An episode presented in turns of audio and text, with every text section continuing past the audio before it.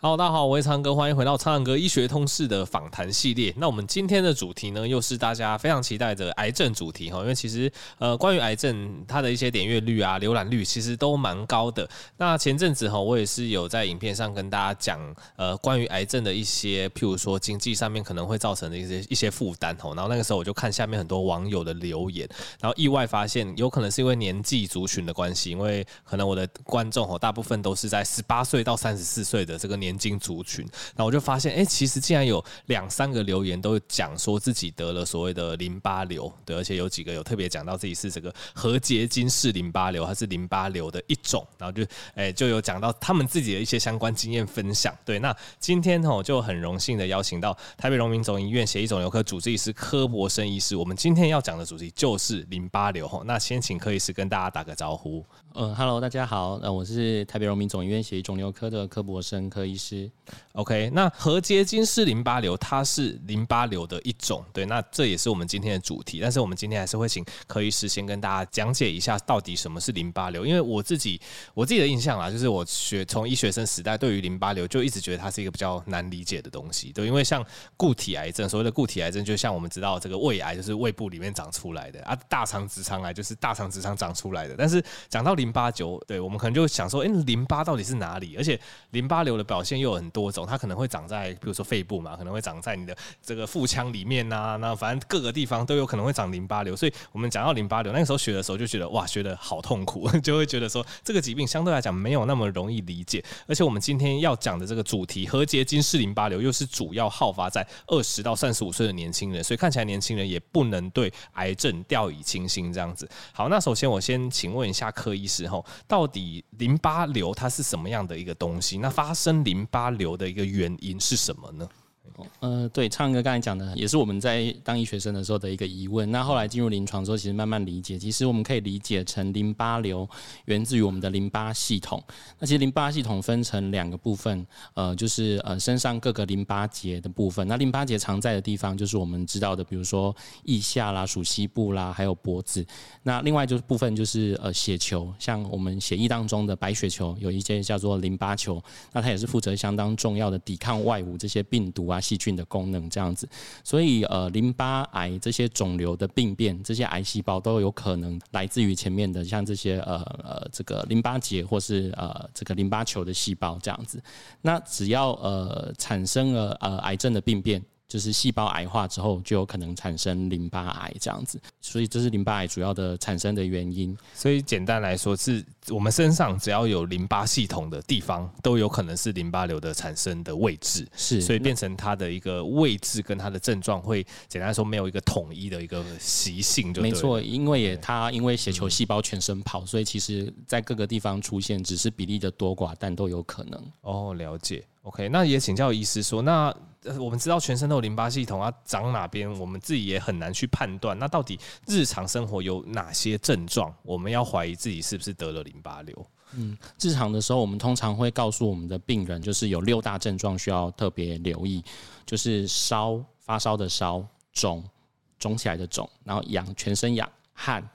呃流汗、咳、咳嗽的咳，然后还有瘦。瘦就是呃突然暴瘦这样子，那一个一个症状来讲的话，烧通常是不明原因的发烧，呃虽然说最近新冠肺炎的疫情，但是呃有一些人他反复发烧之后没有原因，其实也没有特别的感染源，没有其他相关呃系统的感染症状，那这种不明原因的发烧其实就要小心了。那另外就是肿，肿大概就是前面提到的这个淋巴结肿啊，其实在属膝部啦、腋下、脖子，有的人是洗澡的时候自己摸一摸，哎。这个地方怎么肿起来，然后很担心，就跑来找我们。那另外痒的部分，这虽然是一个特异性比较不高的症状，不过有一些病人确实会呃抱怨说，在诊断之前，他们就觉得全身瘙痒难耐啊，但是又没有呃明显的皮肤疹子，就是有点像全身过敏那种感觉。OK，那流汗的话是指呃没有原因的流汗。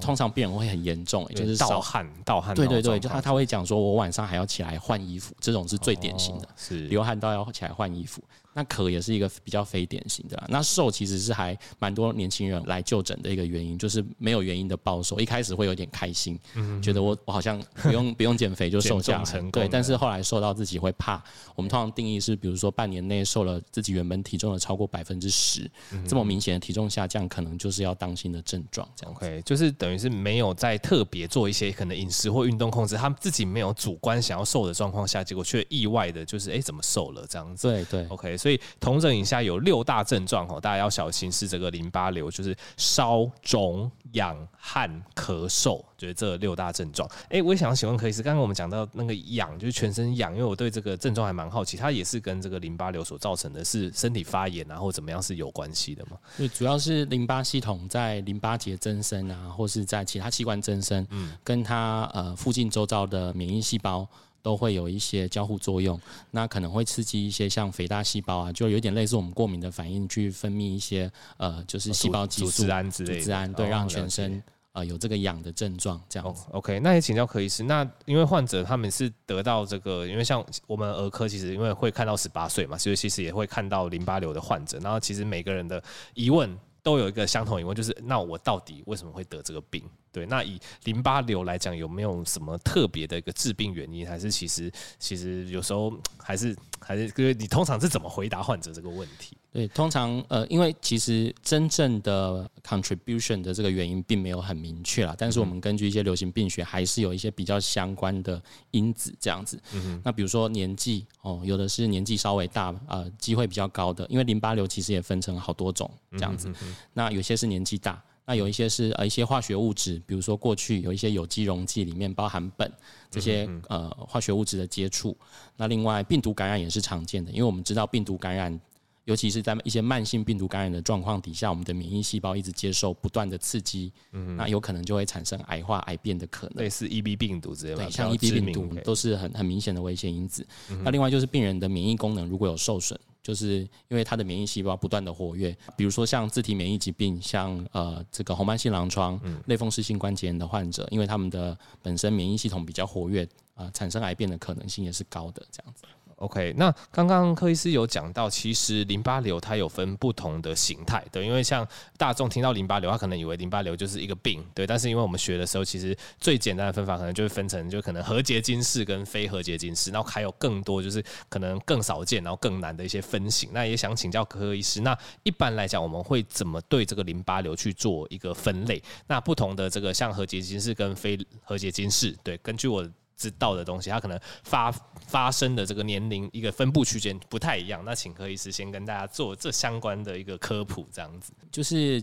呃，我们大概也是区分和结晶式跟非和结晶式。那和结晶式的比例来讲，大概占所有淋巴癌的大概十分之一，就一成左右。啊，年纪确实像灿哥提到的，就是他会有一群比较特别年纪轻的病人，可能是二十到四十岁之间这样子。嗯。那当然，他有另外一个高峰落在这个可能六十岁以上的老年人。所以，呃，和结晶式是有这样子的分布。那非和结晶式的病人呢，可能就是年纪比较大的，所以就是随着年纪增长，六十岁以上病人会越来越多这样子。所以，和结晶式跟非和结晶式是一个常见的分法。另外，我们可能也可以听到说是 B 细胞啦、T 细胞啦，因为这个淋巴球它有分大概这两种功能的细胞。那 B 细胞、T 细胞这种细胞来源的分法也是常见的。那可能依我们这个呃临床的走向，比如说呃。发病的缓急等等，这也可以去分，比如说缓和型的淋巴瘤。高恶性度的淋巴瘤，非常高恶性度的淋巴瘤等等，这样子、嗯嗯，就是以它的一个形态跟它的一个来源，或是根据不同的方式会有不同的分类。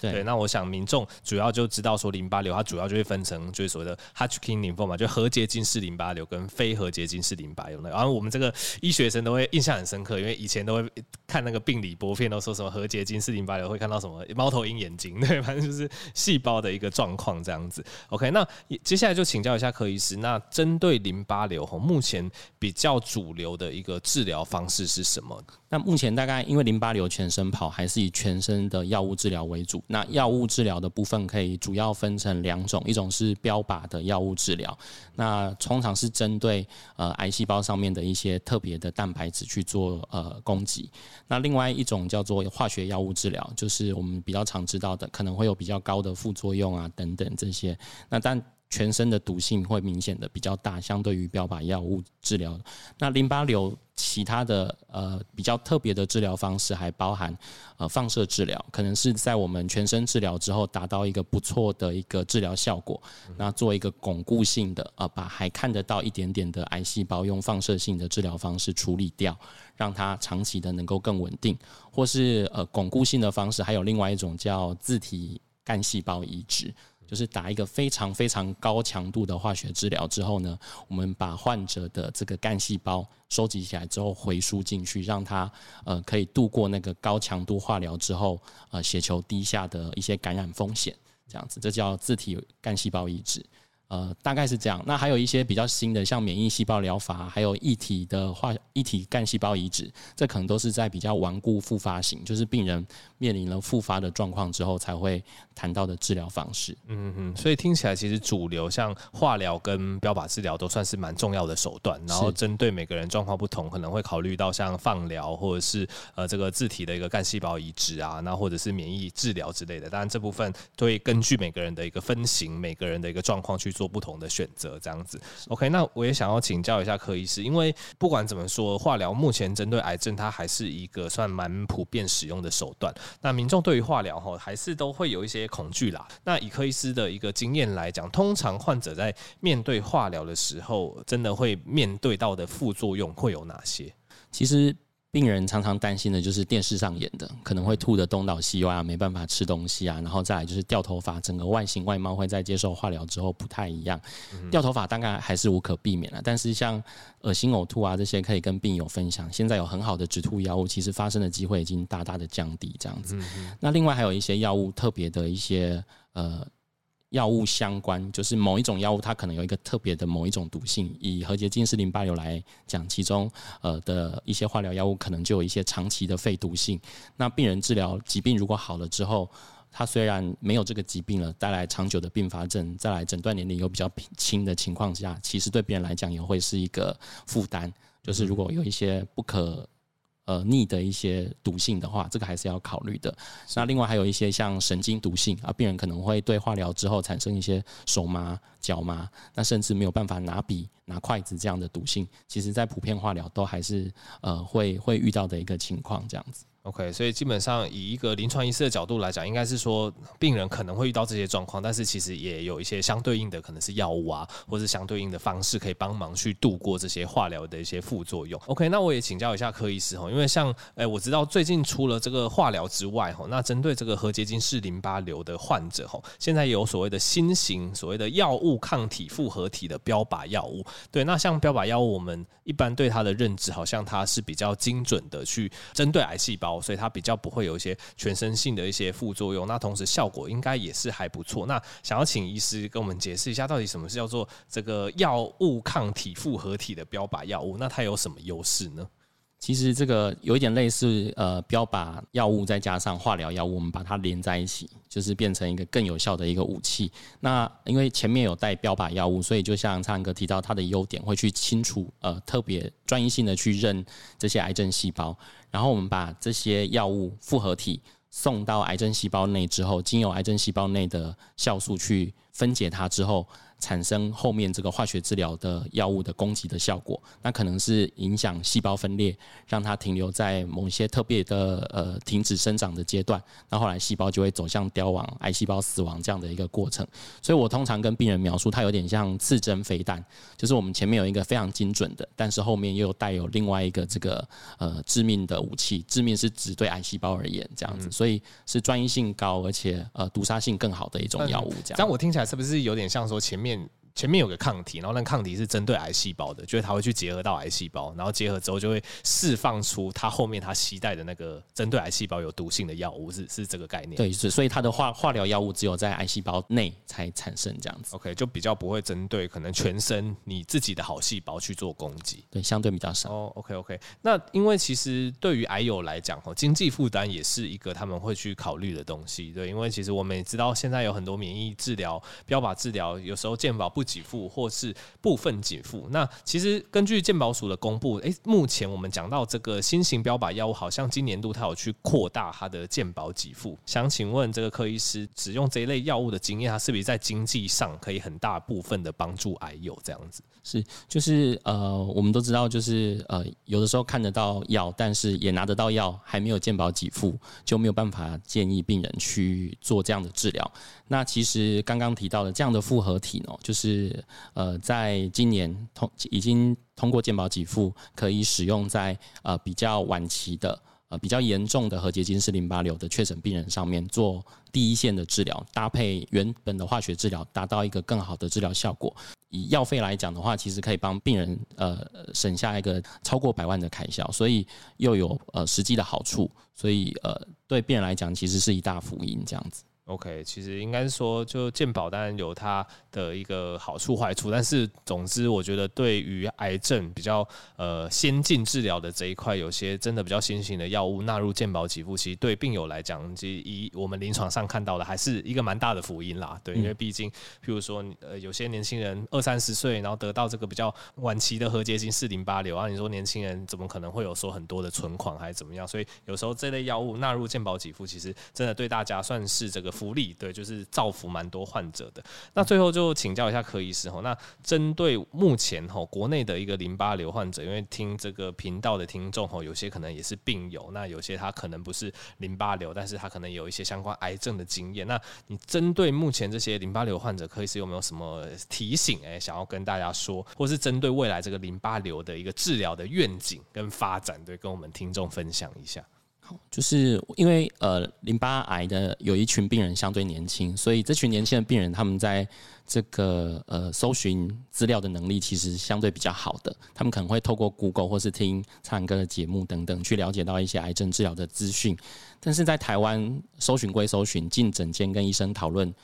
是否会主动，还是有一个 gap，有一个差距存在？嗯、那我其实比较鼓励病人有搜寻之后，其实勇于跟你的主治医师讨论你看到的任何资讯，不会觉得心里怪怪的这样子。因为呃，医师也可以借由这样的过程，知道你是一个主动、呃积极面对自己病情的人。那我们在病情的解释上，会有一个更正正面、更好的一个回馈的一个方向，这样子。那对于愿景的来讲，就是新型的药物包含健保给付的越来越多。我认为其实呃，罹癌这件事情，尤其是淋巴癌本身，大部分的淋巴癌其实可能可以讲超过半数都是可以被治愈的。所以就是鼓励所有的淋巴癌的癌友们都要呃积极正向的接受医生规划的治疗。嗯，OK，那谢谢柯医师做的这个结论，因为我自己呃，就是依据我这个浅薄的知识，我知道这个核结晶式淋巴瘤其实跟非核结晶式淋巴瘤比起来，它的一个预后啊，它的一个治疗效果啊，其实是相对好的，好很多。对对，所以其实就算你真的是罹患这个癌症，其实不是说所有癌症都一定说得了你就觉得啊完蛋了啊，这人生变黑白啊，其实不是，因为目前更多所谓的刚刚讲的这个标靶药物，那开始有一些经济上面的支持，都可以让病友获得更多的医疗资源，然后甚甚至是可以去治愈这个疾病哈。好的，那今天非常谢谢柯医师。那我跟柯医师也会在 YouTube 频道哈录一集有关这个淋巴瘤的一个知识性影片，大家可以前往欣赏。好，那喜欢我的频道就持续订阅哈。那也可以去追踪我的 YouTube 频道。那之后会提供给大家更多精彩有趣的医学知识。那我们谢谢柯医师，大家就下集再见喽，大家。拜拜。